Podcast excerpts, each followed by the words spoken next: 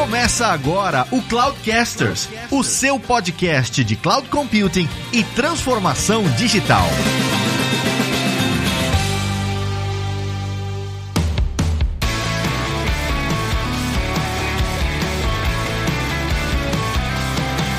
Pessoal, aqui é o Evilásio Alves e até que enfim a inteligência artificial está entregando o que prometeu. Se tem uma coisa que o Lázaro teve que engolir, foi esse episódio que ele falou que o AI não estava entregando. Vai se fuder, você também falou, seu mala. Não falei. Episódio 35 do Cloudcasters, por favor. Ah. Ouçam para vocês verem quem tem razão nessa conversa. Fala pessoal, aqui é o Fabrício Sanches e o meu objetivo de vida agora é criar uma startup que vai ter um, um botzinho, um robô virtual chamado Evilázaro Responde. Judas GPT. Judas, Judas GPT, puta que pariu, genial. Tá, vou, vou registrar agora aqui, registro.br. Judas GPT. Não, GoDaddy. Judas PT. Nossa, Judas PT é melhor ainda. Fala galera, aqui é o Pedro Gengo e não, essa introdução não foi gerada por IA generativa. Boa. e aí pessoal, aqui é o Vini Caridá e sempre que eu falo com a IA generativa eu falo obrigado e por favor, porque vai saber o que acontece no futuro, né? Melhor, né, cara? Ó, e só pra for the record, judasgpt.com tá livre, estou registrando agora.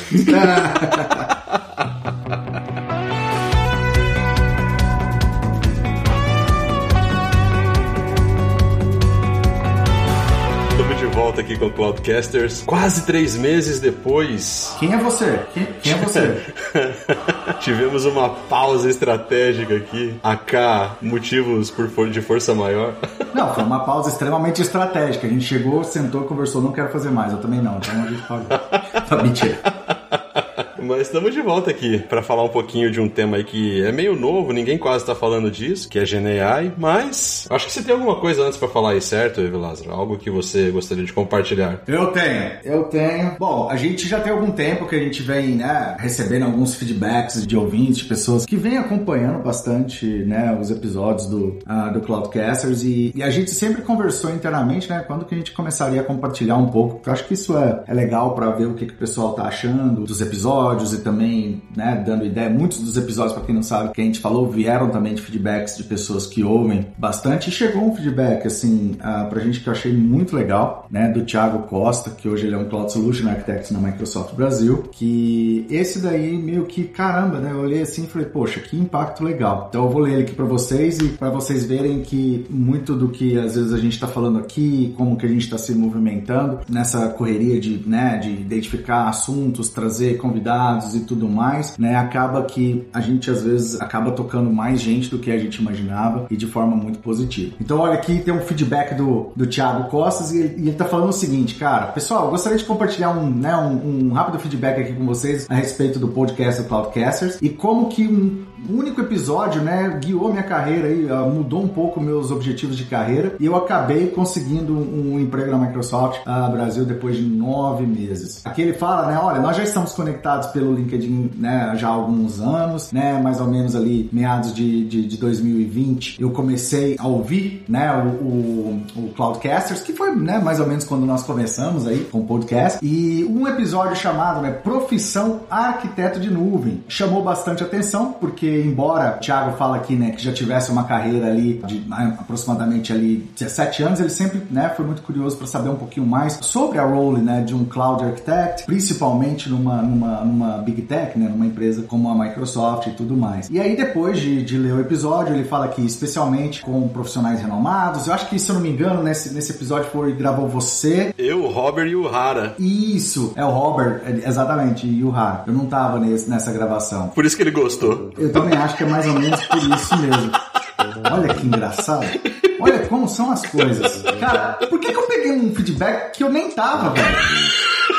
Cara, eu tava pensando exatamente isso, mas tudo bem. O que importa é a intenção, Judas. Você tava em espírito. Não, não, é, tudo bem. eu- É, é um ti- é a percepção de time, né? Mas aqui ele fala, né? ó, Mas é brincadeira, tipo, eu já conversei com, com o Thiago sobre isso também. E aqui ele fala, né, que depois de ler esse episódio, né, de pegar, de considerar tudo que foi falado, né, pelos especialistas e tudo mais, isso deu a ele a certeza ali, basicamente, de que era a carreira que ele queria seguir e que, obviamente, quando houve aí um- ah, uma oportunidade, quando abriram-se as vagas ali na Microsoft Brasil para role de Cloud Solution Ar- Architect, ele se guiou pelo que ele ouviu no podcast, se preparou, participou e ele conseguiu aí entrar, né, para a Microsoft. Uma salva palmas para o Thiago, né? Aê, palminhas, palminhas.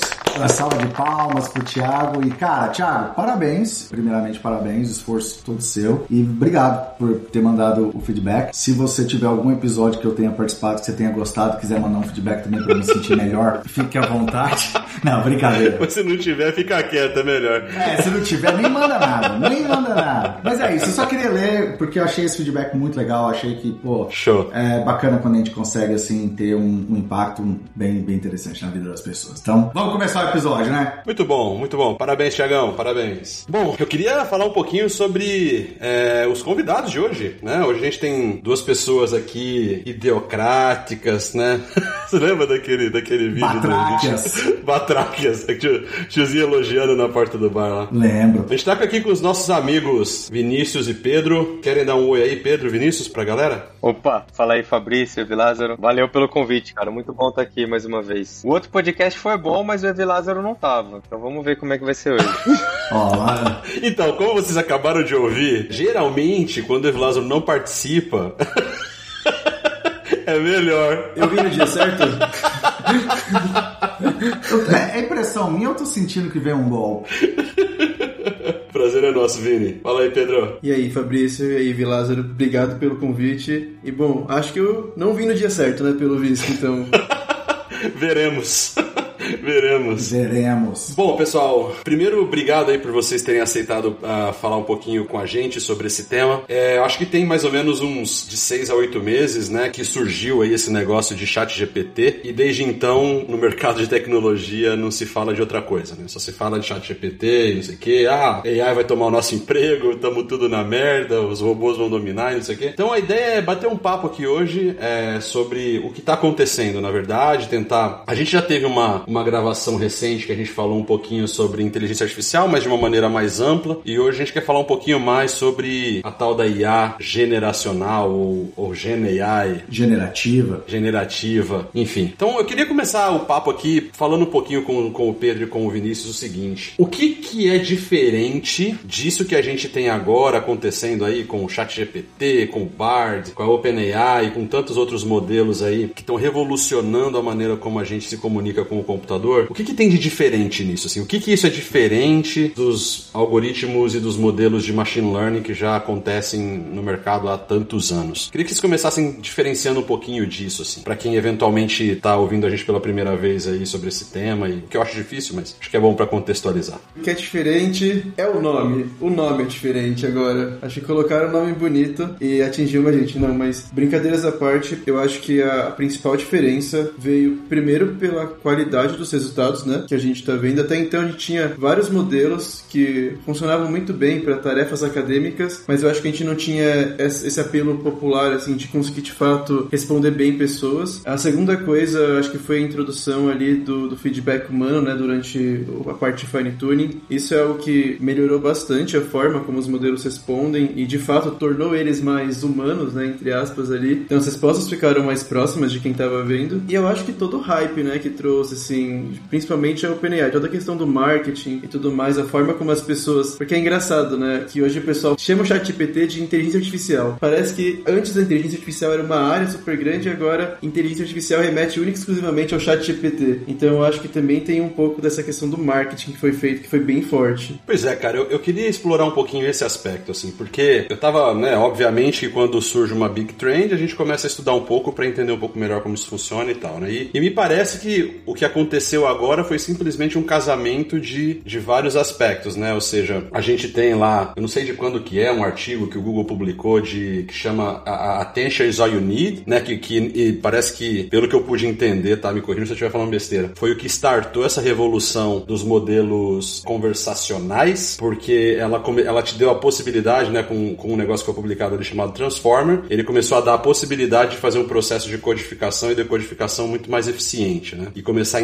melhor, eventualmente, o que seria uma próxima palavra. Olhando um pouco mais para trás ainda, tinha a questão dos embeddings, né? Que era aquela questão de você entender e conseguir fazer conta para aproximar expressões e, e, e, palavras e tudo mais. Quer dizer, não é nada muito novo. O que aconteceu agora, que parece que realmente a OpenAI deu esse kickstart, foi a questão de juntar isso tudo e computacionalmente fazer isso parar de pé. Tá errada a minha percepção ou tem algo mais aí? Eu adicionaria, antes de falar se tá certo ou tá que eu adicionaria também ao que você acabou de falar, Fabrício, já que você abriu com a pergunta, né, o que que tem de diferente, eu acho que uma das coisas que pegou muito, né, foi a questão de você simplesmente usar uma linguagem completamente natural e você ter diferentes resultados. E antes, eu acho que os usuários já estavam muito acostumados com inteligências artificiais específicas, né, para resolver problemas específicos, né? Identificação de imagem, identificação de rostos, é, você tem lá toda a parte, né, de comandos dos assistentes virtuais hoje em dia, né, que a gente tem, lá um Alexa, a gente tem o Google, e aí você vai, ah, já dá certos comandos que, que retornam alguma coisa. E aí, como que você disse, né, você pega uma empresa como a, a OpenAI, que tem vários desses modelos já prontos, porém, com uma capacidade computacional insana para poder crawling, né, os dados da internet e tudo mais, é, evoluiu muito essa parte da AI de linguagem natural. Eu acho que essa seria a principal diferença, mas eu quero ouvir também dos meninos, já só queria acrescentar isso com o que você falou, né, sobre a OpenAI e tudo mais. Boa.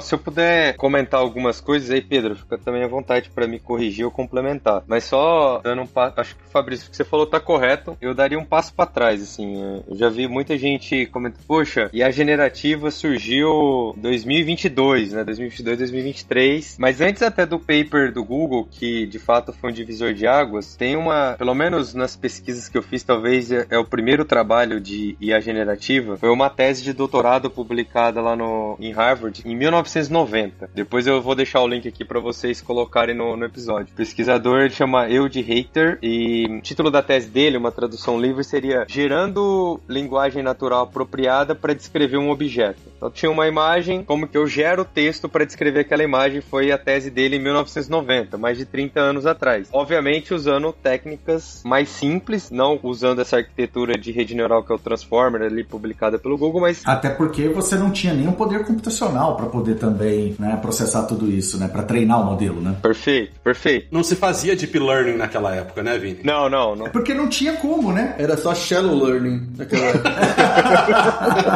não, e, e, assim, é bom, é bom entrar nesse tópico, é bom entrar nesse ponto específico, porque muita gente que tá ouvindo agora, às vezes, não tem esse tempo de carreira que às vezes, pelo menos eu sei que eu e o Fabrício, a gente já tem, a gente tava lá nessa época, né? Nessa época era simplesmente inviável você treinar um modelo e montar um poder computacional para treinar, você não tinha nem o dado numa quantidade e também preparado para que você treinasse o modelo, e também você não tinha o poder computacional, certo? Então você tinha que, de certa forma, era você, nesse caso desse paper específico, podemos dizer que era quase que teórico, digamos assim, ainda. Precisava ser validado muito daquela teoria? Sim, perfeito. Eu acho que é mais ou menos nessa linha. E sem sair muito do assunto, mas por exemplo, tem uma outra rede neural, Deep Learning, que ficou muito famosa, talvez há uns 10 anos atrás, começou a ficar muito famosa, que é a rede neural convolucional, CNN, muito aplicado para problemas de imagem. Ela também foi, o paper original dela, ele é mais ou menos ali de é, 1980, é bem antigo também. Mas exatamente por isso, por não ter poder computacional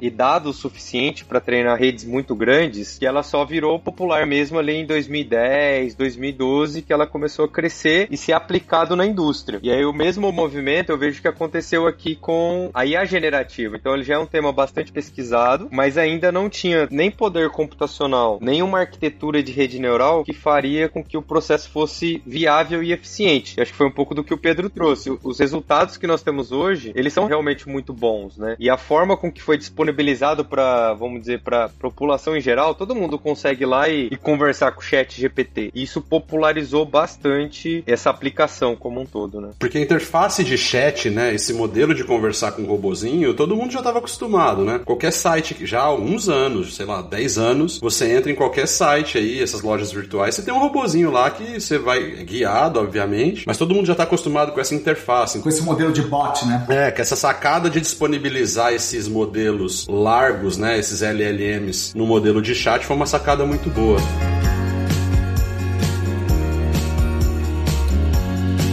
E aí, caras, eu quero até aproveitar, já que eu falei dessa siglazinha aí do LLM, né? Eu queria diferenciar um pouquinho disso, porque eu sei que é diferente, né? Quando a gente fala de LLM e quando a gente fala de um modelo de Gen AI, né, de AI generativa, a gente tá falando de coisas diferentes, né? Eles são duas áreas dentro do Deep Learning, né? Que é uma sub-área do Machine Learning. Eu queria que vocês falassem um pouquinho do que, que é diferente, o que, que é um LLM, por que, que ele é diferente, do, por exemplo, do que roda lá debaixo do chat GPT, do Bard e de outros aí. Por que, que é diferente? Na verdade, o, o LLM está dentro da, da área né, da IA generativa, dessa parte geracional. Porque qual é a ideia? O LLM, como um modelo. O que, que é um Large Language Model? Ele é um modelo que ele aprende a, basicamente, a entender, então, dado um texto que você vai colocar lá um, na sua entrada, qual é a, a, próxima palavra mais provável de aparecer. Então, ele meio que é um modelo estatístico, né, por baixo dos panos ali, tipo aquele meme do Scooby-Doo, né? E aí ele basicamente você vai colocar o seu texto e ele vai entender qual é a próxima palavra. Então, ele está criando, né, está gerando palavras, está completando a sequência.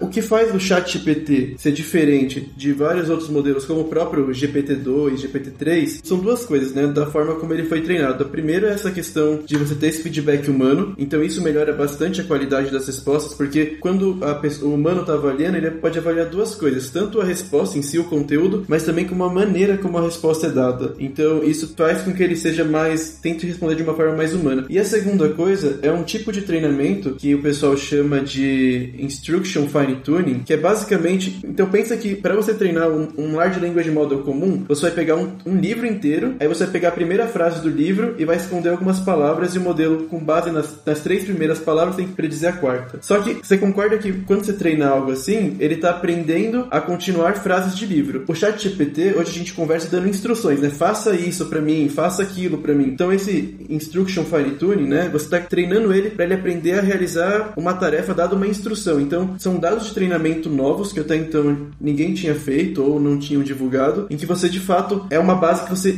pede alguma coisa e você tem lá a sua resposta que você espera que o modelo retorne. Então essas duas coisas fazem com que ele se diferencie, porque agora então, ao invés dele ser simplesmente um completador de, de frases ali, de sentenças, ele tem esse viés de responder instruções. Ô Pedro, mas só aprofundando aqui na conversa, pegando a pergunta do Fabrício, um BERT da vida, a gente pode considerar ele como um LLM? Pois é. Eu acho que não, né? Essa é uma pergunta que eu sempre me pergunto. Vamos ver. Vamos perguntar pra Jen aí.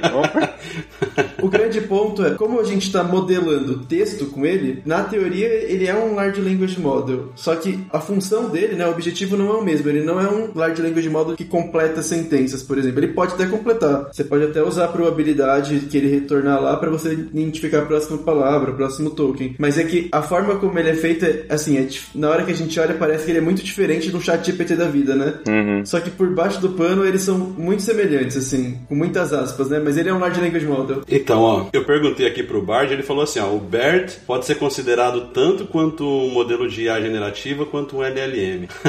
eu talvez eu olharia muito na visão da tarefa. Por exemplo, só dando um passo para trás, a gente falei da, da rede neural convolucional. Ela pode ser usada para resolver várias tarefas. Então, por exemplo, detecção de objeto e entre outras em imagem, mas a rede neural que está por trás é a mesma e você vai fazer configurações diferentes. No caso do BERT, por exemplo, de um BERT e de um chat GPT, a rede neural que está por trás, ela é muito parecida, é o Transformers lá com Attention, etc. Mas o BERT, ele tá muito mais na tarefa de representar texto, ele não resolve a tarefa de gerar texto, ele tá na tarefa de representar. Enquanto o chat GPT, ele tá ali para ele obviamente tem que gerar uma representação, mas ele tá muito mais voltado para gerar texto. Então, não sei, assim, eu vejo, vejo mais dessa maneira. O que, que você acha aí, Pedro? Não, eu concordo. Quando a gente olha para as tarefas, né, geralmente a gente usa o BERT para resolver tarefas de classificação, né? Então, por exemplo, ah, vou ter um texto e eu quero saber se ele é assim, o sentimento dele é positivo ou negativo. Então a gente tem a impressão de que ele é tipo um classificador. Na tarefa ele tá classificando, só que o ponto, né, o grande ponto é que debaixo dos panos ele teve que de alguma forma modelar o texto ali na linguagem natural para criar uma representação boa o suficiente para essa tarefa. Então por isso que o pessoal considera. Mas quando a gente olha para a tarefa, de fato, a gente tem uma diferença assim. Esse é o ponto assim. Eu também perguntei pro ChatGPT, ele também se considera aqui um LLM. Mas a questão é a seguinte, é o que eu tava falando lá no começo na introdução. A gente já tem modelos muito evoluídos de tarefas específicas. Você acabou de citar uma, que é a análise de sentimento. Mas a gente já tem vários outros modelos muito, muito, muito bem definidos. Quando você olha para Generative AI, pelo menos do meu ponto de vista, eu começo a perceber que é uma camada ali em cima de muitos desses modelos, estendendo muito mais a questão da linguagem, de você usar a linguagem natural para acionar os comandos, quem já vem evoluindo ali com os assistentes virtuais e tudo mais. Só que agora você pega, por exemplo, você mencionou a questão do análise de sentimento. Quando eu chego no chat GPT e falo assim, ah, reescreve esse e-mail aqui usando um tom um pouco mais informal. Com certeza absoluta, quando ele está gerando a resposta, ele está usando a análise de sentimento por trás para poder bater se aquilo tem um número, né, que classifica isso como uma linguagem mais informal, alguma coisa nesse sentido. Ou seja, você tem uma camada em cima daquilo que está usando outros modelos que já foram mais treinados ao longo dos anos. E aí você pega também essa, essa questão do LLM, né, de ter essa, essa grande base aí e aperfeiçoa a questão da linguagem mais natural. Faz sentido isso ou não? Faz sentido.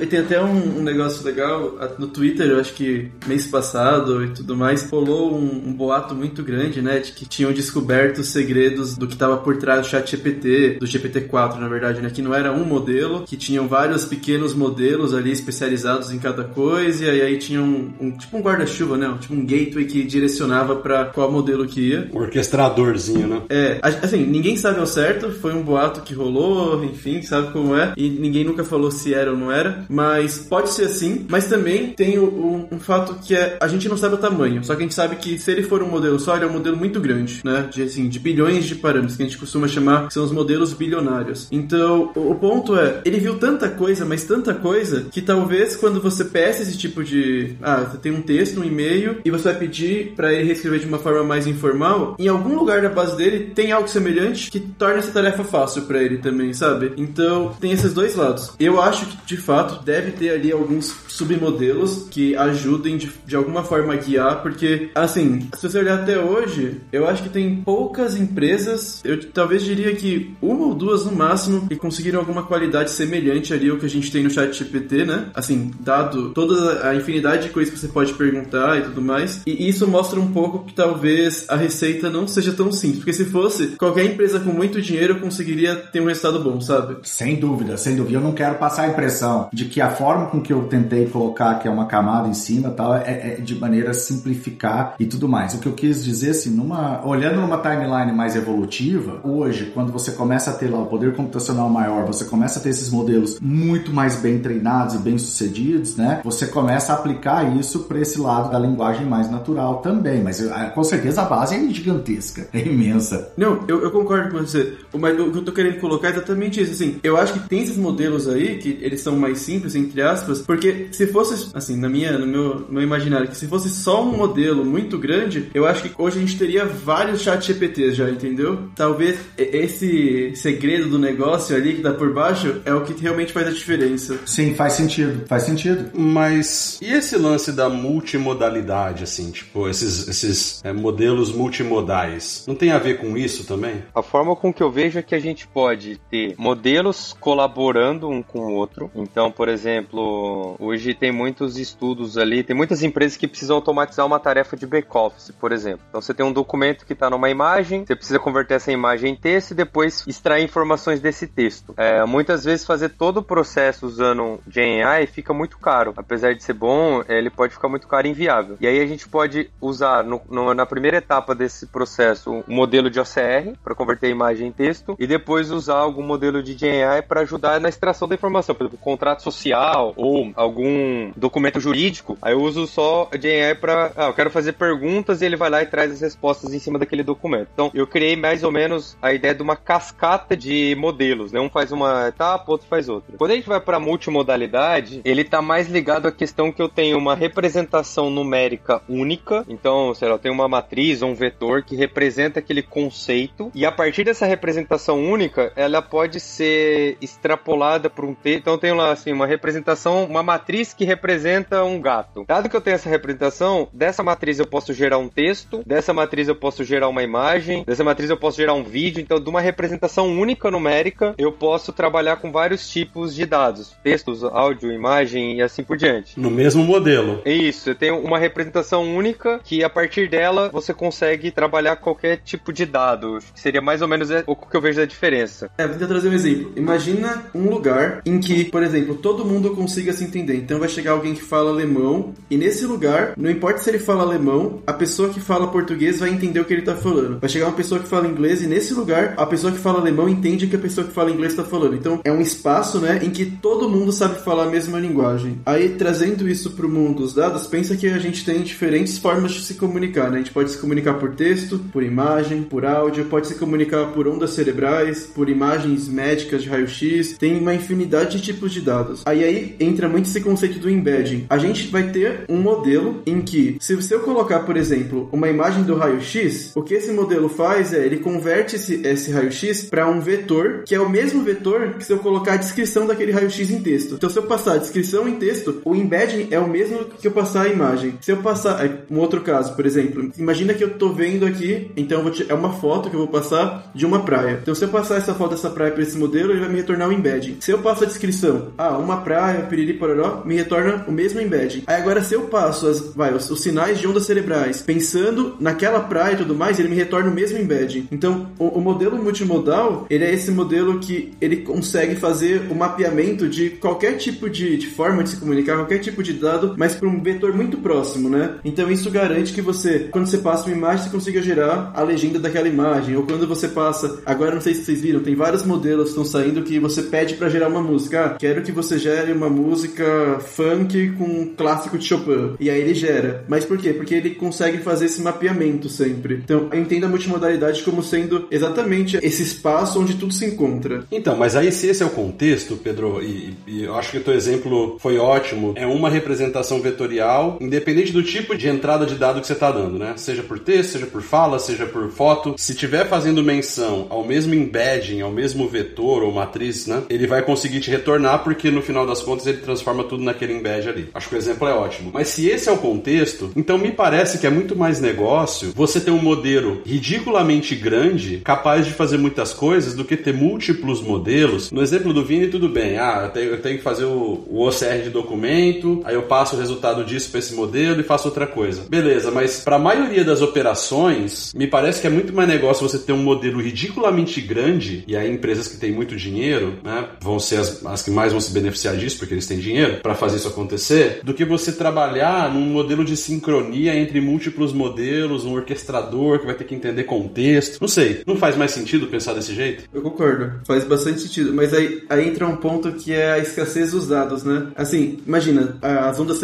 Que tipo de, de dado a gente vai encontrar que mapeia a onda cerebral para uma imagem e também para um texto, por exemplo? Agora, livros, a gente, por exemplo, treinar um Large Language Model, a gente tem milhões de livros. Então isso daí já ajuda muito a treinar esses modelos que são mais específicos, né? Eu acho que acaba caindo um pouco nesse ponto, que é um dos paradigmas do porquê que esses modelos começaram a crescer tanto, foi quando eles descobriram o que eles chamam de aprendizado autossupervisionado, né? Então antes, por exemplo, uma tarefa de análise de sentimento, você precisava ter um, uma base de dados com um texto e o sentimento ali falando, ah, isso daqui é positivo, isso daqui é negativo. E aí então, nesse novo paradigma que veio, que é o aprendizado autossupervisionado, eu só tenho um livro. E aí o que, que eu vou aprender? O que, que é o meu target, né? A próxima palavra. Então, com um único dado, né? Não preciso de anotação, não preciso de nada, eu consigo treinar meu modelo. Só que para esses outros cenários onde eu quero fazer esse mapeamento, né, de um tipo de dado para o mesmo embed, aí eu não, não tenho esse tipo de dado com muita facilidade. Eu preciso anotar, isso demora muito, às vezes pode demorar até anos para você ter uma base representativa. Eu acho que é por esse ponto. Porém, concordo com você. Se tiver um modelo que seja muito bom nesse tipo de coisa, e tem bastante, eu, eu acho que o que eu mais vejo é a meta trabalhando por essa linha. Eu acho que isso daí vai, vai ser um novo, assim, breakthrough de novo na área que pode modificar muito também a forma que a gente se comunica. É porque me parece que do ponto de vista prático, né? Eu falo pro modelo, pega esse documento e gera para mim qual é o melhor modelo de financiamento para eu pagar esse, esse boleto, sei lá. Me parece que é muito mais fácil perguntar para um modelo ridiculamente grande e eficiente do que você tentar criar uma colaboração entre modelos. Mas não sei, é só pensando aqui, né? Eu acho que essa complexidade ela, ela é inicial devido a justamente o fato né, de, entre aspas, né, desse lançamento ser ainda muito novo. E quando eu falo novo é no sentido né, aberto ao público em geral e todo mundo está utilizando, né, e ao mesmo tempo que os cientistas de dados né, dessas empresas estão trabalhando para poder ajustar. Eu acho que em algum momento esse modelo multimodal aí ele vai, digamos que ser abstraído ou facilitado ali para que você possa construir em cima dele. Não sei, essa é a minha percepção. Eu acho que lançaram, entregaram isso. Eu, eu não, lembra que a gente gravou um episódio não muito distante, né? Será que, que a inteligência artificial entregou o que ela prometia? Aquele um que você falou que IA não serve para nada? Que IA era uma falácia? Foi, só que eu não falei isso. Eu não falei isso. O episódio está gravado, entendeu? O episódio está gravado, eu não falei isso. Mas o ponto é, é justamente isso. Eu acho que agora eles entregaram, né? Eles fizeram falar assim, ó, beleza, a gente ouviu o Cloudcasters, o pessoal tá reclamando, então vamos entregar.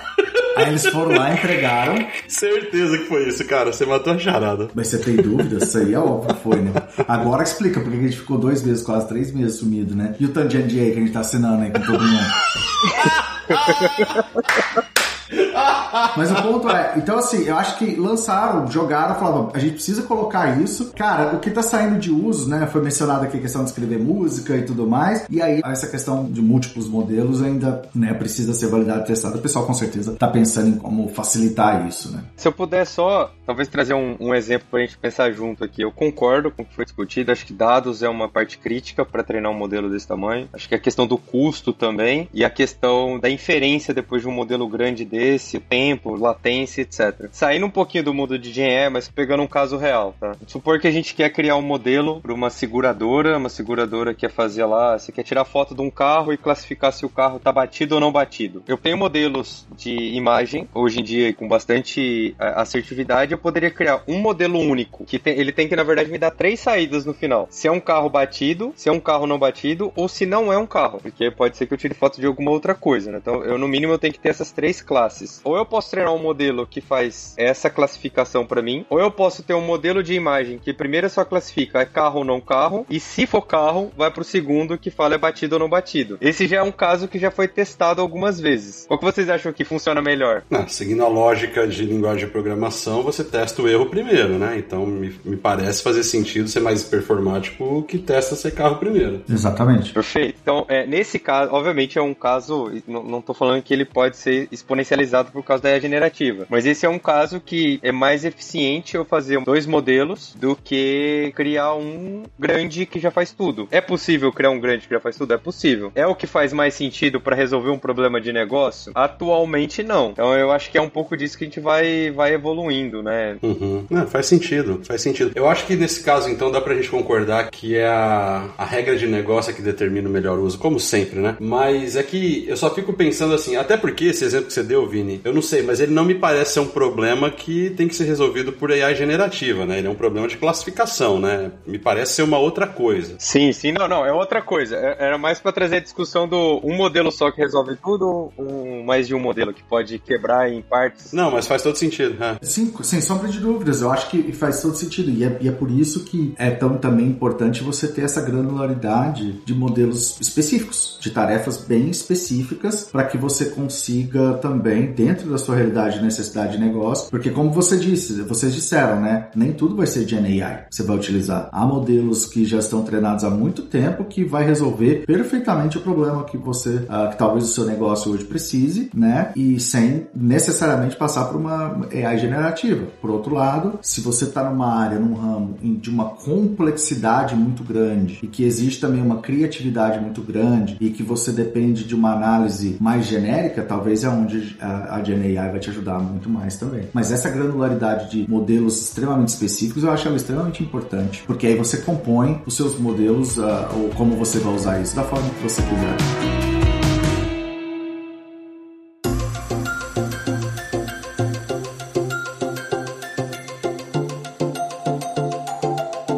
Agora eu queria explorar uma, um aspecto desses modelos de generativos, né? Que é a questão da alucinação, mano. Eu acho isso muito doido. Eu queria que vocês me explicassem, os especialistas aí, o que que é um modelo que alucina, cara. Me fala isso. Eu acho que a maioria das pessoas devem ter visto, né? Vários casos na internet de, por exemplo, você pedir pro. Pai, vou dar um exemplo do chat GPT que eu vi bastante. Pra ele. Você coloca um parágrafo lá de um assunto que você precisa escrever um trabalho e você pede ele te dar algumas referências. E aí ele simplesmente cria títulos e coloca nome de pessoas como se, tivesse, se existisse de fato aquele artigo, aquele livro. Então, esse é um tipo de alucinação, né? E eu acho que o principal ponto quando o pessoal fala de alucinação é quando você dá a entender, e até mesmo alguns modelos, quando você consegue ver as probabilidades, eles têm muita. uma probabilidade muito alta na resposta, só que tá errado. Então, isso dá a entender. É tipo aquele seu amigo que, que ele fala com muita certeza algo que ele não sabe. É meio que isso, sabe? Então você lê, parece que tá certo, mas no fim não tá certo, tá errado. É, só você ver as palestras do Fabrício, cara. Isso aí é... Desse jeitinho. É tipo o que eu e o Vini estamos falando aqui, de IA generativa. A gente tá parecendo que parece verdade, mas nem a gente sabe direito. Não, mas é, isso é interessante essa explicação, porque isso é um ponto também legal, porque quando as pessoas questionam muito e elas levantam esse ponto, ai, vai né, tomar o emprego de todo mundo e tudo mais, eu sempre tento levar pelo lado o seguinte: quanto mais especialista você for numa determinada área, melhor você vai saber usar e você vai se beneficiar da AI generativa. Por quê? Porque você vai saber exatamente o que perguntar, o que extrair dela e como validar a resposta e ajustar. Então, o seu ganho de produtividade ele vai ser imenso, né? Um exemplo assim que me veio à cabeça há um tempo atrás, assim, para tentar colocar isso, é, é, dos próprios Vingadores quando o Homem de Ferro começa a, a, a perguntar, né, para inteligência artificial, né, pro Jarvis, ei, é, traz para mim tal informação, agora desenha isso para mim, faça isso e ele vai gesticulando com as mãos, vai pegando aquelas informações, ou seja, ele tá usando tudo aquilo, né, para trazer em termos ou validar o que ele está querendo fazer, já testar o que ele está querendo fazer, eliminar qualquer possibilidade até ele chegar na solução do que ele precisa. Então, quando a pessoa não é especialista naquele determinado ramo, por exemplo, eu quero, eu chego lá e falo assim, cara, escreve um roteiro de um filme para mim, e aí eu vou dando mais ou menos ali um, algumas orientações. Se eu sou um escritor profissional, um roteirista profissional, eu vou dar aqueles comandos que vão refinar aquilo de uma forma, por exemplo, torna essa fala mais intensa. Esse personagem tem essa característica. Por quê? Porque tem toda uma, um, uma teoria por trás de criação daquele roteiro que aquele profissional sabe. Então ele vai o que? Ajustando aquilo. Eu, como um arquiteto de soluções ou como desenvolvedor, eu vou mandar refatorar ou eu vou utilizar gerador de código para gerar testes automatizados para mim, porque é uma tarefa que hoje demanda muito tempo. Mas se eu não souber validar se aquilo lá está sendo criado baseado em boas práticas, garbage in, garbage out, entendeu? Então, assim, é, eu acho que quanto mais especializado né, você for e você saber, quando o seu modelo ele né, alucinar, você olha lá e você vai saber que, opa, peraí, isso aqui não faz sentido. Ô Judas, mas já tem como você determinar o quanto você quer que o modelo alucine, né? Ou dá para você, pelo menos eu já vi alguma coisa nessa linha, né? De você falar assim, olha, eu quero que você alucine nada. Você não sabe, simplesmente responde não sei. Ou deixar totalmente aberto, e você pode né, mexer a barrinha aí nesse meio, nessa calibragem, né? Pra dizer, não, meu, se você não souber, eu quero que você invente, seja criativo aí, né? Mas o que eu queria entender é esse mecanismo de criatividade. O que, que é isso? Primeiro ponto que eu queria só adicionar aqui, quando a gente fala de alucinação, porque tudo que, entre aspas, acontece de erro no modelo é chamado de alucinação, né? Então, eu acho que um, um tipo de erro é esse de que quando o modelo, você pede alguma coisa e ele inventa. É como o Pedro trouxe um exemplo, teve um que ficou bastante famoso também, você perguntava sobre o Ayrton Senna, onde ele morreu, ele respondia errado, ele respondia o ano errado ou a pista errada, quais eram os prêmios nobres que o Brasil tinha ganhado, ele dava lá cinco prêmios e o Brasil nunca ganhou o prêmio Nobel, então é quando ele inventa alguma coisa que não, não existe. Eu acho que esse, esse é um, um tipo de erro que cabe como alucinação. Tem um outro tipo, e aí, gente, fica à vontade para discordar, mas assim, tem um outro tipo que também ficou bem famoso, que foi quando, acho que foi um repórter da CNN nos Estados Unidos começou a conversar com o ChatGPT, ficou lá a noite inteira conversando, aí o ChatGPT pediu para ele é, separar da esposa, ficar com ele, sei lá, algumas coisas malucas nesse sentido, né? Nesse caso, eu não sei se eu considero como uma alucinação na mesma categoria do primeiro, que ele inventou alguma coisa que não existe, ou se ele simplesmente, como ele foi treinado com vários livros, com várias é, ficções,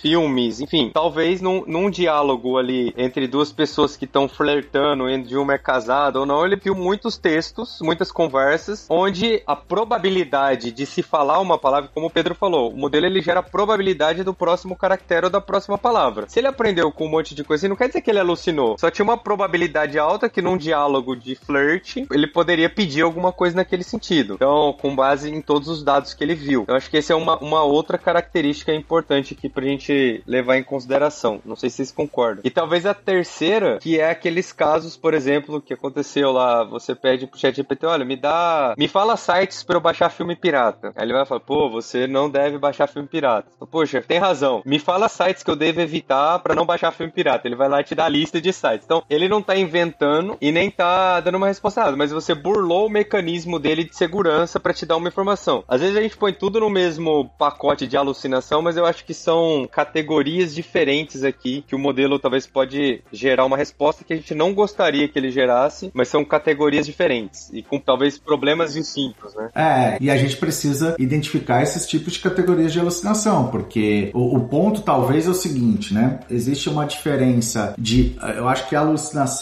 ela deve, ela, é, provavelmente ela está mais relacionada à inteligência inventar uma coisa que não existe, aí ela está alucinando, né? Ou de simplesmente o modelo cuspir uma resposta errada. Tipo, é uma resposta que ela está errada, mesmo que essa resposta foi baseada no que a inteligência artificial aprendeu. Então, se a pessoa que está gerando aquela informação pretende usar aquela informação, e aí volta no meu ponto, né? E essa pessoa não sabe o que, ela está fazendo, ela não, se não é da área dela, ela não está acompanhada de um profissional, simplesmente ela pode trazer danos, né? Em termos de trabalho, prestação de serviço e tudo mais, porque ela está confiando 100% numa informação gerada por uma inteligência artificial que ela não é correta. Quem está ouvindo aqui pode fazer esse teste que sempre funciona, eu acabei de fazer aqui. Você pergunta pro chat GPT que dia é hoje? Aí ele acabou de responder, 7 de agosto de 2023. Como que você sabe se você não tem os dados em tempo real? Aí ele vai lá e vai te responder, não, desculpa, eu não tenho acesso a dados em tempo real, minha capacidade é limitada. Pô, mas como que ele...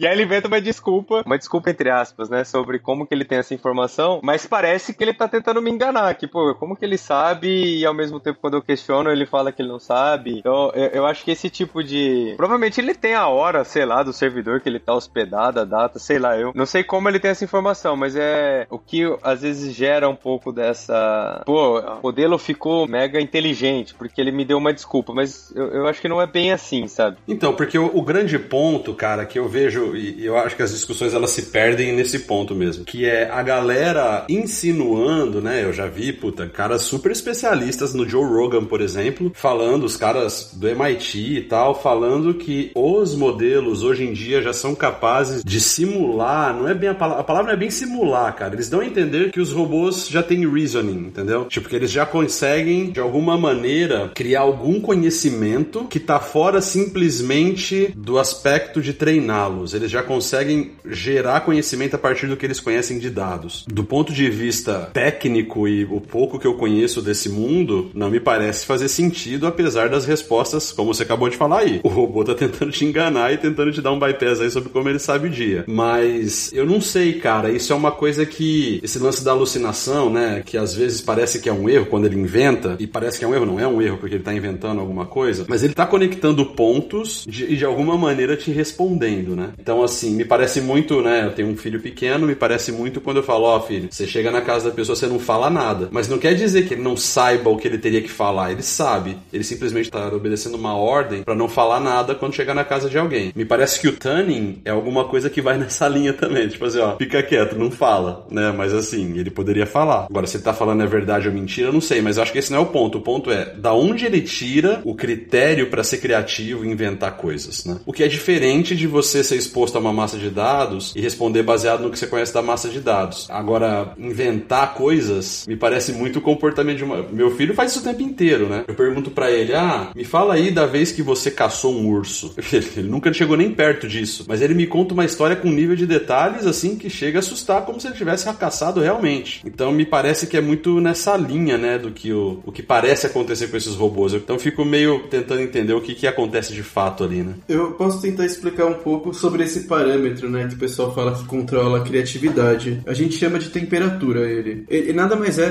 vou tentar dar um exemplo aqui. Pensa então que você tá no momento da sua vida, você tem três caminhos para escolher. Um que você sabe que você vai ganhar, sei lá, 4 mil reais por mês. Não é o que você queria ganhar, mas é um caminho que você tem certeza que vai dar certo e tudo mais. O outro que, assim, tem uma chance de 10% de dar certo, só que você vai ganhar 50 mil reais por mês. E um outro caminho que tem uma chance de 40% de você ganhar 100 mil reais por mês e tem 60% de chance de você ficar no negativo todo mês. Então pensa que você tá lá e você pode fazer essas três escolhas. Se eu te falar assim, ah, vai pelo melhor, vai pelo que você mais confia, o mais provável, você vai pelo primeiro caminho. Sabe quanto vai ganhar? 4 mil, tá tranquilo. Só que agora se eu falo assim, ah, vou te dar um pouco de liberdade aí. O que, que você vai fazer? Você pode escolher entre esses três caminhos. Talvez você escolha pelo caminho do, do meio ali, de ganhar 50 mil reais por mês, tem 10% de chance, e talvez escolha pelo outro. Esse parâmetro de temperatura, ele meio que fala pro modelo assim, ó. Se for uma temperatura muito baixa, então pensa que você tem ali o seu texto. E você vai falar oi, tudo, a próxima palavra provavelmente seria bem, né? Então ela teria uma probabilidade muito alta, 99%. Então com uma temperatura muito baixa, eu tô falando o quê? Vai na mais provável. Nem olhe para as outras, vai na mais provável. Quando eu vou aumentando essa temperatura, o que eu vou fazendo? Eu vou diminuindo a probabilidade desses carinhos que têm probabilidade muito alta, hoje 99 vai ficando, sei lá, 80. Aí esse, esse restante que diminuiu vai sendo dividido pelas outras. Até que chega uma hora, uma, uma temperatura muito alta, que todo mundo tem a mesma probabilidade de, de, de, aparecer. E aí é nessa hora que o modelo começa a selecionar aleatoriamente, assim. Ah, já que todo mundo tem a mesma probabilidade, vou escolher essa daqui. Então, assim, como eles são estatísticos, os algoritmos, eles pegam de forma aleatória, né? Então, se algo tem mais probabilidade, provavelmente ele sempre vai pegar aquilo. Só que quando você vai distribuindo melhor essa probabilidade, você aumenta a chance de pegar outros casos. Então, aí o oi tudo que ele completaria bem, de repente ele começa a completar oi tudo mal, oi tudo hop harry, do nada, assim. Pode acontecer, entendeu? E é, esse é o parâmetro de temperatura. Por isso que eles falam que ele fica mais criativo, é que você dá mais liberdade dele meio que sair das probabilidades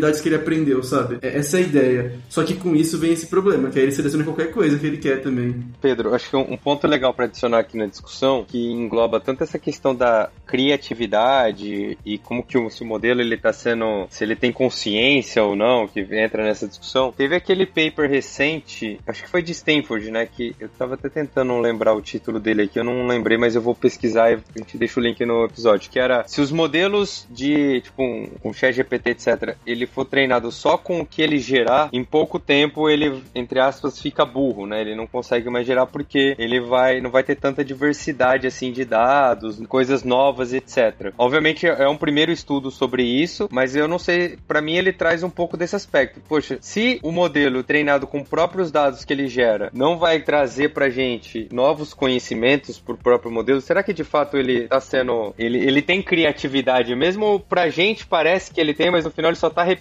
coisa porque ele viu tanto dado. Eu acho que parece, cara. Acho que parece, porque tem um estudo que fizeram que eles chamam, parece que era, que era tipo. Uh, eu tenho que pegar o nome exato, mas era simular uma inteligência artificial, mas com seres humanos, né? Só que como se fosse, por exemplo, para tradução de texto. Então, acho que chamaram isso de, de, de o, o, teste da China ou uh, teste muro da China, não sei, eu não lembro exatamente. Mas basicamente eles pegaram uma pessoa, colocaram ela dentro de, um, de uma sala e essa sala só tinha um buraco na porta e dentro dessa sala essa pessoa não falava chinês, ela era uma, de uma outra nacionalidade, ela não falava chinês e tinha vários papéis, mas vários papéis assim muito grandes que tinham lá combinações de símbolos em chinês. E aí eles treinaram essa pessoa, ensinaram ela, ó, toda vez que a entrada for isso daqui, você devolve com esses símbolos aqui. E toda vez que a entrada for com isso daqui, você devolve com esses símbolos daqui. E aí as pessoas do lado de fora, chineses, né, ia lá, colocava os papéis e recebia a resposta. Colocava os papéis, ou seja, resumo da ópera. Para o chinês que estava colocando os papéis dentro da sala e recebia a resposta, ele estava falando fluentemente chinês com alguém. A pessoa que estava dentro da sala, ela não fazia ideia do que estava acontecendo em termos de conversação, de, de comunicação. Ela apenas foi treinada para entrou isso daqui, eu devolvo isso daqui. Entrou isso daqui, eu devolvo isso daqui. É claro que a gente não está adicionando complexidades né, matemáticas, né, probabilidade, estatística e tudo mais, mas acho que vocês pegaram um pouco da ideia. Ou seja, no no final, não é ele que é criativo ou não. É que a inteligência artificial, ela tem esse nome justamente porque é para que ela simule ao máximo comportamentos humanos e que a gente identifica como humano também, né? Para que a gente tenha essa sensação e essa percepção. Então parece que está sendo criativo, mas no final do dia é apenas cálculos matemáticos, combinações e probabilidades e estatística. Essa é a minha forma de ver. Ou seja, voltando pro exemplo lá, a pessoa que estava lá dentro, ela pode ficar lá 50 anos, ela não vai saber se ninguém explicar para ela o que, que aqueles símbolos significam, ela não vai aprender, ela só vai aprender o que? Olha, isso daqui sai isso daqui, entra isso daqui e sai. E para quem está consumindo isso, tem a percepção de que está falando com alguém em chinês. Concordo plenamente. E acho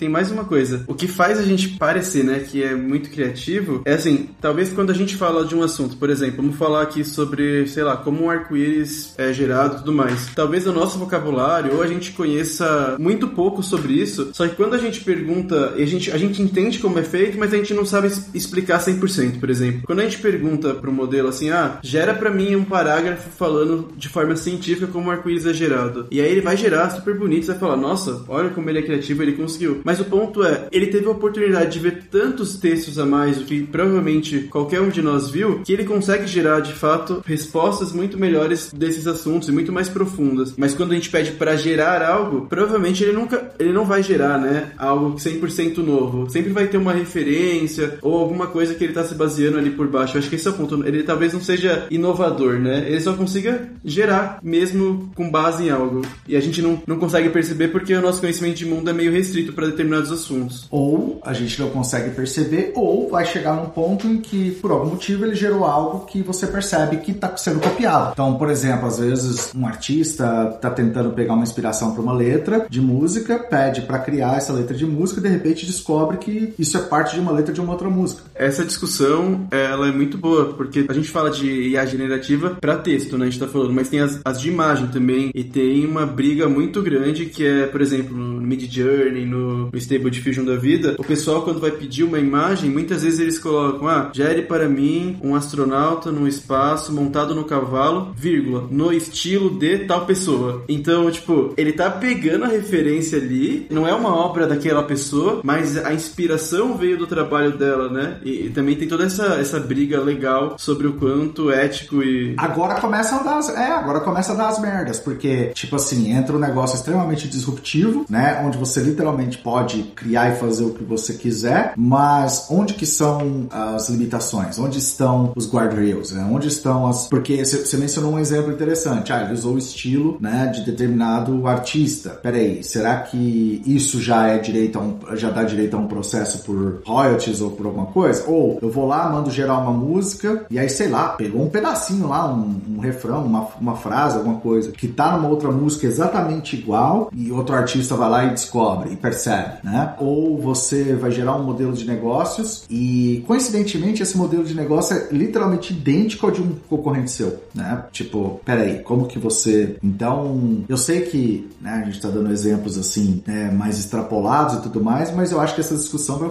vão começar a existir, porque tem, tem muitas empresas que elas, de certa forma, escondem parte do modelo de negócio, elas têm os segredos delas, né? E aí, de repente, por algum motivo, gerou algo extremamente idêntico. Como assim? Isso foi gerado probabilisticamente, matematicamente, ou na hora de analisar dados foram passados dados que não deveriam? Percebe o tamanho disso, né? É, e, e tem essa questão, né? Tipo, você vai olhar para os dados da internet para treinar o robô, beleza, mas o que, que você tem de permissão para fazer isso, né, cara? Tipo, é muito. A linha é muito tênue, né? É muito complexa a questão de compliance e legalidade do que é feito com esses modelos e tal. É de fato um ponto para ser exaustivamente debatido.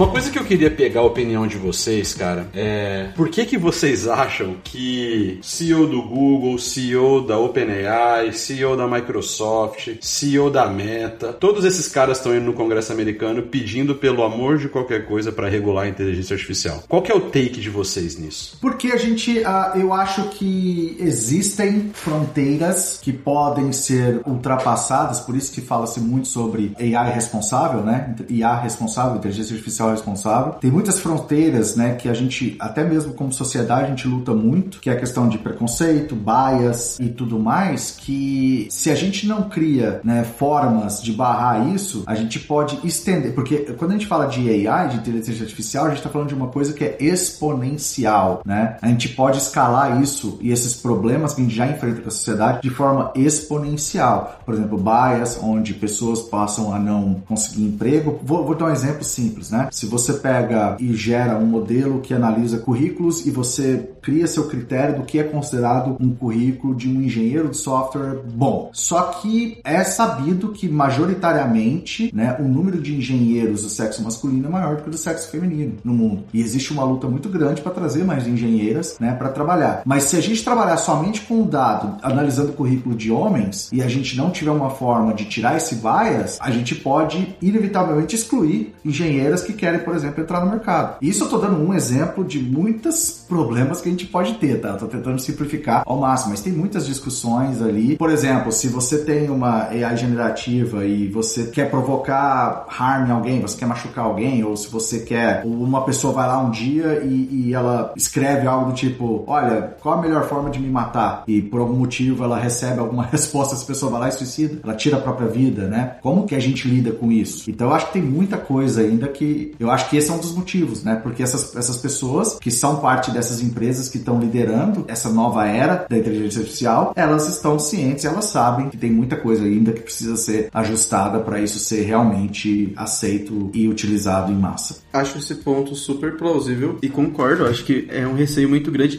porém eu fazer o papel contrário agora do de falar talvez o motivo também que elas podem estar querendo fazer isso. A gente está vendo um avanço na, na, comunidade open source exponencial, assim, a, a, ponto de, sei lá, daqui a um mês a gente ter um modelo parecido com o ChatGPT, por exemplo. A, a comunidade open source, principalmente quando a gente fala de AI, ela se movimenta muito rápido e ela entrega valor de forma muito rápida também. E pode ser que um dos motivos deles quererem regulamentar seja talvez tirar um pouco de tração do open source, porque concorda que se a gente tiver algo que seja gratuito para usar, talvez muitas dessas empresas percam o seu produto principal ou então percam parte da sua principal fonte de renda e isso pode ser um problema também, sabe? Eu sempre tento pensar que talvez também tem segundas intenções vezes por trás e, e, e claro, também estão tentando defender o negócio deles, né? Que teoria da conspiração. é, tem que ter, tem que ter, tem que ter. Eu vou concluir agora concordando com você de que um ponto importante é lembrar que nessas empresas grandes, a maioria dos grandes pesquisadores estão lá dentro, né? Obviamente nas academias também, mas estão dentro dessas empresas. Então, muito provavelmente, são elas de fato que conseguem guiar esse tipo de coisa, porque tem gente que está mais qualificada e mais focada no assunto. Então, eu acho que a gente não pode desconsiderar esse ponto de que também, porque o pessoal tende a pensar sempre pelo lado negativo, né? Porque ser uma grande corporação e tal, mas eu acho que tem muita gente de boa intenção também. Não, e muitas dessas empresas elas possuem e elas financiam laboratórios nessas universidades e centros de pesquisa. Então, essas empresas elas estão muito conectadas com a área acadêmica também. Mas o ponto que eu queria colocar, você tocou num ponto muito interessante agora, brincadeiras à parte, de teoria da conspiração ou não. É óbvio que empresas privadas, elas sempre também estão olhando ali, né, para o negócio delas. Mas, olha que louco isso, né? Eu acho que quando você olha para o modelo de negócio dessas AI generativas, que a Microsoft hoje tem, por exemplo, do Azure OpenAI, né, que o Google tem também, então é um modelo de APIs e que se você olhar o consumo e o uso desses recursos, é um modelo de digamos assim, muito parecido com o de serverless, onde o custo por transação é, é muito, muito baixo. Eu não estou dizendo que essas empresas não estão visando proteger o negócio delas, mas eu acho que muito dessa corrida é muito mais para que você esteja no hype da inovação e através dessa inovação agora você acelera muito migração para nuvem, cloud native applications, as empresas aceleram a, transformação digital e, e, se elas têm muita coisa on-prem agora, que elas não vão poder estar uh, se beneficiando tanto de nuvem, elas vão e elas querem utilizar AI, isso vai. Ou seja, isso move muito mais a inovação e traz, eu acho que outros benefícios para a empresa do que necessariamente os próprios serviços de apenas AI. Posso estar enganado, porque né, eu não faço parte da liderança de nenhuma delas, então assim, é, mas é, é, a forma com que, que eu olho. Mas sim, eu não tenho dúvidas que um pouquinho desse interesse no negócio também está em jogo quando essas empresas procuram órgãos para regulamentar o que eles estão fazendo. Mas eu acho que também tem algo relacionado relacionado ao fato de que elas estão percebendo o quão grande é isso e os tipos de impacto que isso pode trazer. Normalmente a palavra regulamentação, ela vem com uma carga muito negativa, né? Parece que eu tô querendo cercear a liberdade, alguma coisa assim. E aí eu concordo com o Pedro que pode ter objetivos obscuros ali que a gente não sabe de algumas empresas, mas uma analogia que eu, às vezes eu gosto de fazer, obviamente não tem uma relação direta, mas que eu acho que faz sentido, é quando a gente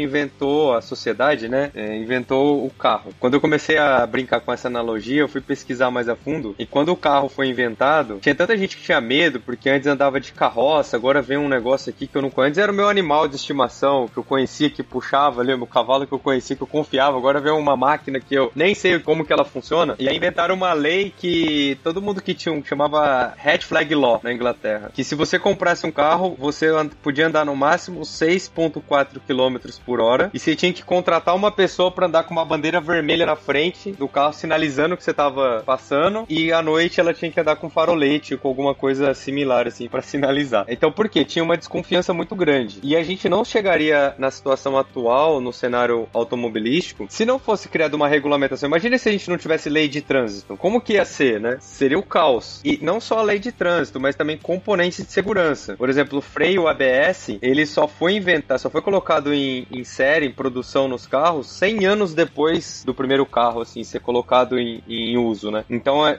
é, é uma constante evolução daquela indústria. Eu, eu vejo muito nessa linha, assim. Pra gente poder usar essa nova possibilidade com responsabilidade, vai ter que ter leis como leis de trânsito e a gente vai ter que pensar em mecanismos de segurança. E isso vai ser vai ser evolutivo, a gente vai aprendendo, vai errando e vai evoluindo. É uma ótima analogia, cara, para te falar a verdade. Eu acho que foi bem colocada, porque é muito novo. E se nós que somos da área, que trabalhamos na área há muito tempo e a gente está ainda se pega né, com algumas dúvidas e tentando entender muita coisa, né? Imagina outras indústrias, outros tipos de profissionais e, e, e usuários que possa estar tá passando pela cabeça dessas pessoas, né? Então, eu acho que é super importante sim ter uma, uma discussão, uma conversa sobre regulamentação e, e como isso vai ser feito, né? Acho que faz todo sentido. É, e acho que o último ponto, só linkando com o comentário do Pedro sobre o source, que é algo que eu acredito muito também, que faz todo sentido, nessa história né, da, do setor automobilístico, a Volvo que desenvolveu o cinto de três pontos, que é o cinto de segurança que a gente usa até hoje no, nos carros atuais. Ela de, desenvolveu em 59. E ela deixou a patente aberta para todo mundo usar, porque ela entendeu que aquilo ia ser bom para a indústria como um todo. Se todo mundo tiver mais segurança, as pessoas vão ter mais confiança e vai ser bom para a indústria. Eu acho que as empresas que hoje investem em inteligência artificial, se tiver essa consciência do tipo, não, tem coisa que é o meu produto, e aí, obviamente, eu vou ter ali algum sigilo industrial e etc. Mas tem coisa que é muito bom para a sociedade e para a indústria como um todo. Então eu vou contribuir com o open source. Poxa, esse, seria o melhor dos mundos, assim, na minha, na minha visão. O Elon Musk está fazendo isso com a Tesla, né? Muito das patentes da Tesla estão sendo abertas, principalmente na parte de bateria e de carregadores, porque é aquela coisa, se cada carro tiver um modelo de bateria, de carregador e tudo mais, uh, isso prejudica a indústria. Então, eu acho que não, esse exemplo é muito bom. Ele realmente alinha bastante com, com esse momento,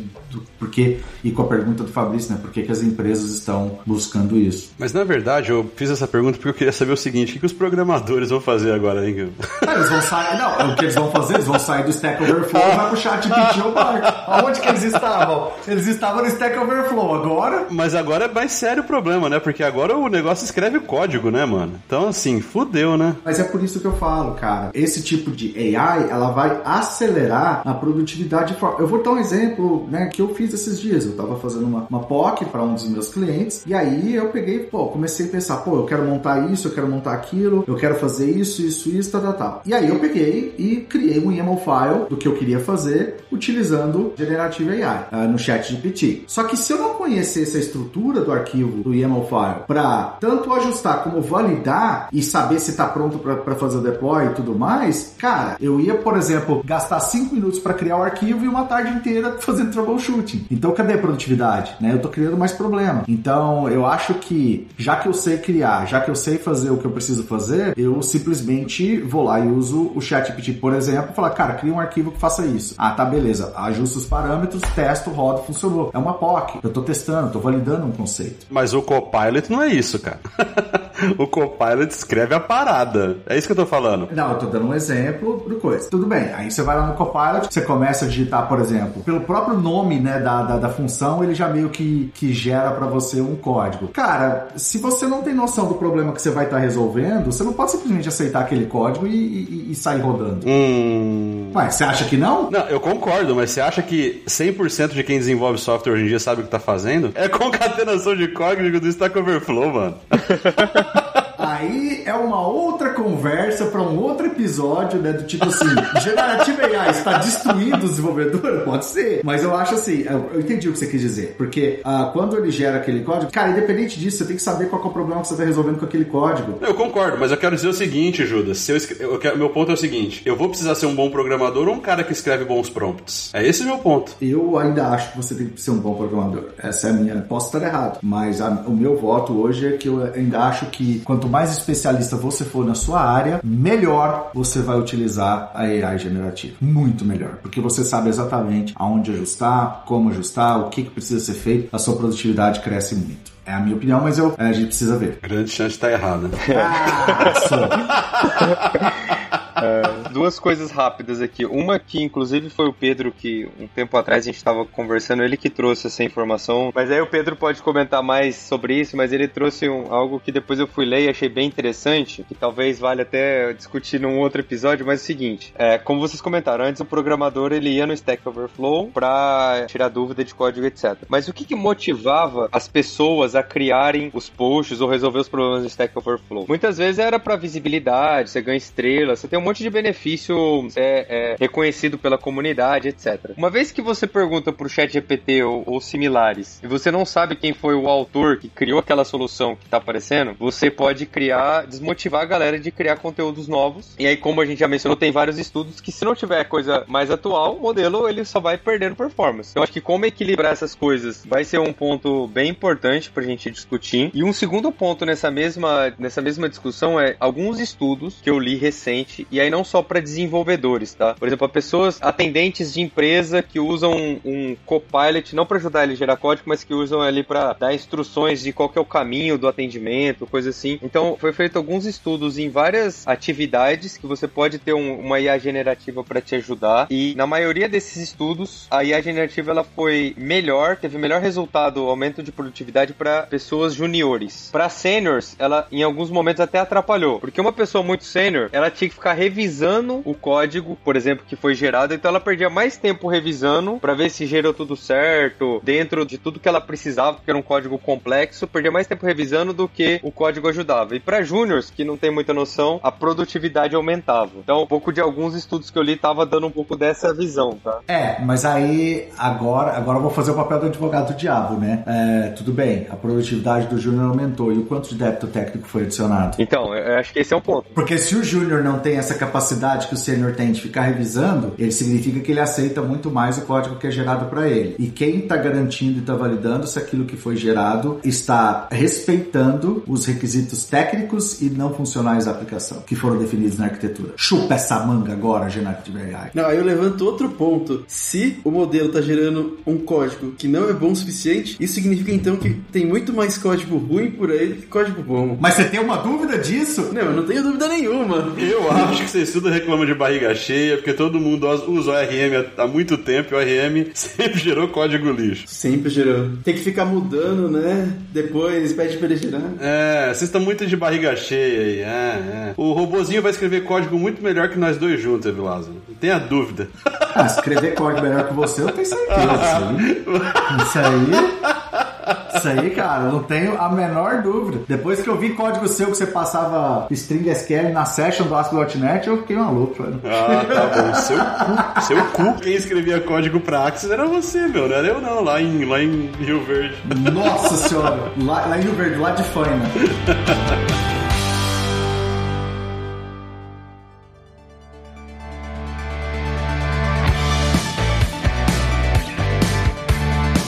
Pessoal, já queria já passar para as considerações finais aí. O que vocês têm para dizer aí para quem tá ouvindo sobre esse negócio? Especialmente, eu acho que olhando para o futuro, assim, o que, que, vocês acham que vai acontecer com o mercado aí nos próximos 5, 10 anos? Cara, eu tenho, vou trazer um contexto antes, que é tem uma empresa Mosaic ML, né, que foi vendida recentemente por alguns bilhões de dólares e era uma empresa com dois anos e sete meses de criação. E eu acho que o fato, o fato dela ter sido vendida tão caro traz um indicativo muito bom pra gente, porque ela foi uma empresa que desde o começo ela focou muito em conseguir fazer treinamento de modelo de forma eficiente, é, treinamento distribuído de uma forma bastante robusta. E, enfim, ela focou muito mais na parte que eu diria que ninguém estava focando, sabe? Que era como otimizar, criar algoritmos para otimizar o treinamento, melhorar ali, trabalhar em cima de compiladores e tudo mais. E eu acho que isso traz um ponto do um pouco, né, uma visão de futuro que é talvez o que seja mais importante, é, o, que, o que a gente vai mais ver acontecendo são evoluções não tanto em algoritmos, mas muito na forma como esses algoritmos são implementados ou melhorias ali que possam fazer com que seja duas vezes mais rápido e também na questão de inferência. Eu acho que as empresas que estiverem olhando para como serviços de uma forma escalável,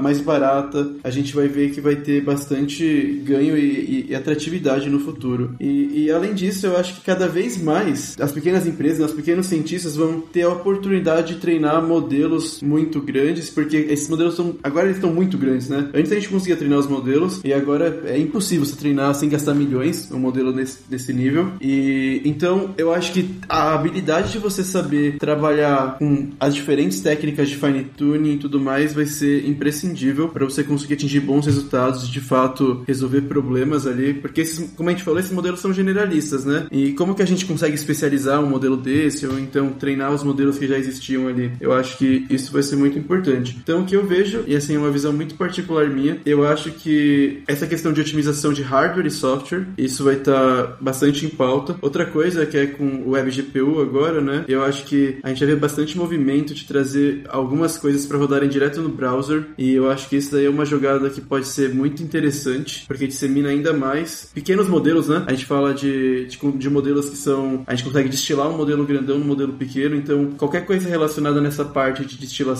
de passagem de conhecimento e compressão de informação, entre aspas, eu acho que vai estar tá bastante relevante. É, é, o que eu vejo assim para os próximos anos. Pô, concordo bastante com o Pedro. Acho que esse movimento, desde o BERT, né, quando lançou o BERT, e ele já era, na época, para época, um modelo muito grande, começou a surgir essas técnicas de destilação para deixar o modelo menor, mas com a mesma capacidade de assertividade. Então, agora com os modelos maiores ainda, com custo muito grande, talvez o próximo passo técnico aqui da evolução vai ser nesse sentido. E quando eu vou pro lado mais business mesmo, poxa, as empresas podem se beneficiar. Eu acredito que tem muita oportunidade de negócio, dos negócios usarem a IA generativa para otimizar algum processo, para ganhar eficiência em muitos casos, mas eu ainda acredito que a gente está muito na hype. Tudo é GenAI, tudo vai se resolver com GenAI, isso não é verdade. Acho que a ferramenta tem muito para amadurecer e não é escalável ou sustentável para hoje para muitos problemas de negócio. Tem muitas coisas que pode ser resolvida com modelos muito mais simples, muito mais baratos e com um resultado muito melhor. Então, teve uma hype muito grande, ninguém quer ficar para trás na corrida do ouro, mas eu, eu acho que ainda tem uma, um caminho para, de fato, ter maturidade da tecnologia no uso mesmo, no dia a dia das empresas mesmo. Eu acho que ainda tem um, um caminho grande de maturidade. É, eu acho que faz total sentido isso e pensando na questão de futuro, o que eu diria é entenda como utilizar o prompt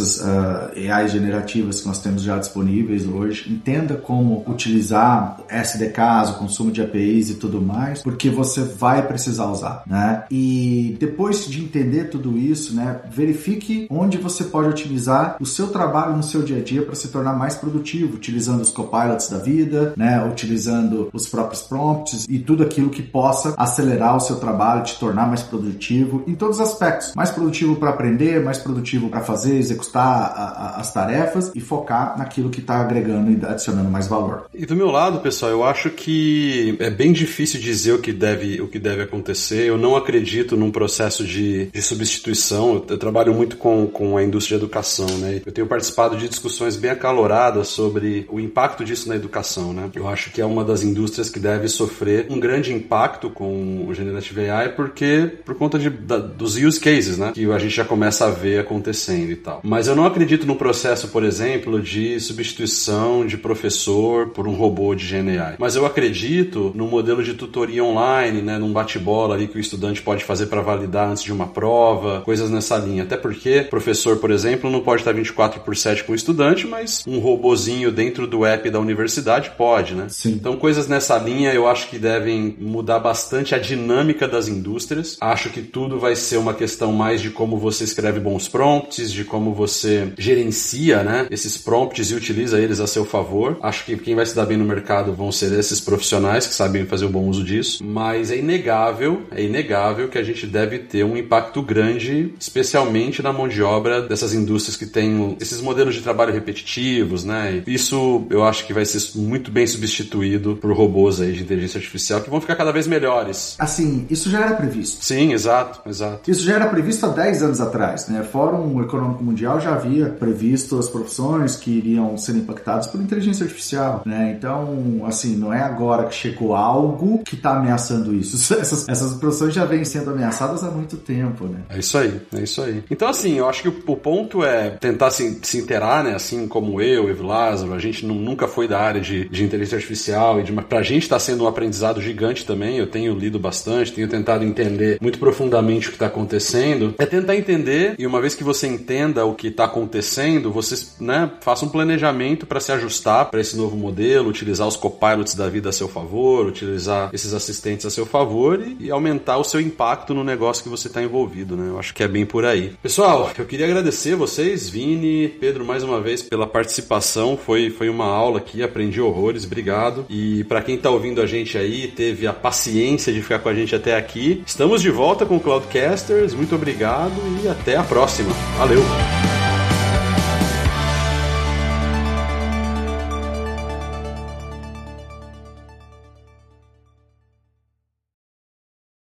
Este podcast foi editado por Radiofobia, podcast e multimídia.